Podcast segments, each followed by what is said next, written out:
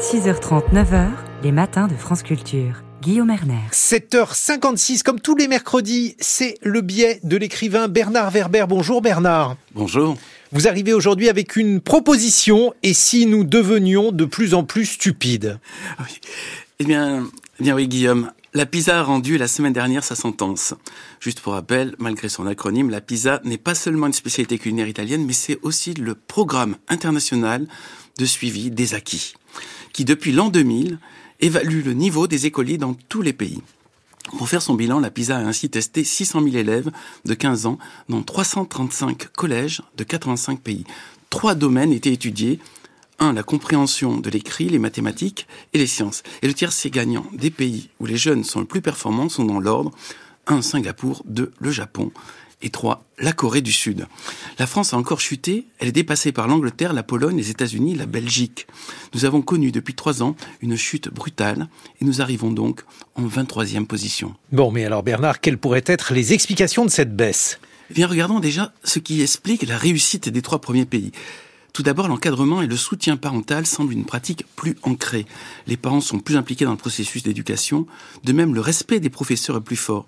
Il n'y a pas de remise en question du programme. Notons que dans ces pays, il y a un mentorat des professeurs, c'est-à-dire que les professeurs expérimentés aident les nouveaux professeurs pour faciliter l'entrée dans le métier. Bref, il y a une meilleure coopération entre élèves, entre parents, entre parents d'élèves et élèves, professeurs et même professeurs entre eux. Mais est-ce que cette baisse du niveau d'intelligence des élèves ne serait-elle pas en rapport avec la baisse du niveau général, Bernard? En effet, Guillaume, depuis 30 ans, le QI mondial baisse. Nous perdons 0,33 points de quotient intellectuel chaque année. Rappelons que la moyenne se situe à 100 points. Or, en France, nous sommes actuellement à 97. Cela va, et cela va plutôt vers la baisse. Cela m'a rappelé un film extraordinaire.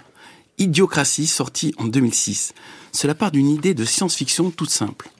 Vu que les gens diplômés qui travaillent beaucoup mettent du temps à se décider à faire des enfants, et souvent s'y prennent trop tard et n'en font pas du tout, ce sont les parents non diplômés qui travaillent peu qui ont le plus de temps pour faire des enfants. Du coup, à l'échelle mondiale, ce phénomène se répandant, ça a une incidence sur le QI de l'humanité qui ne fait que baisser génération après génération.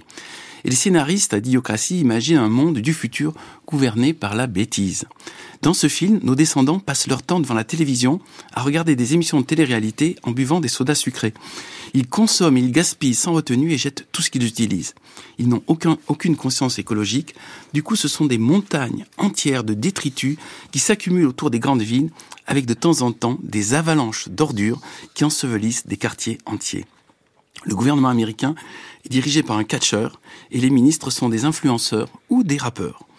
À l'époque de la sortie, euh, sortie, les producteurs de la Fox avaient trouvé le film trop avant-gardiste et trop critique par rapport à la société américaine.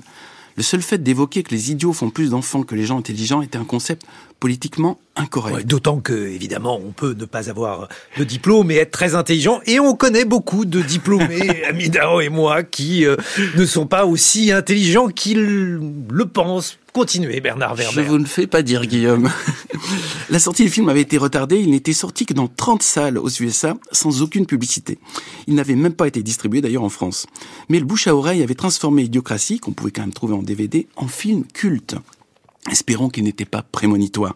Et je conclurai par une citation de Claude Chabrol.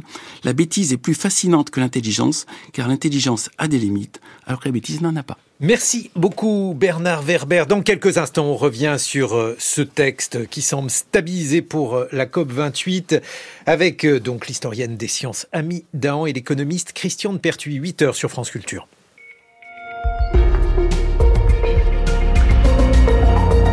Le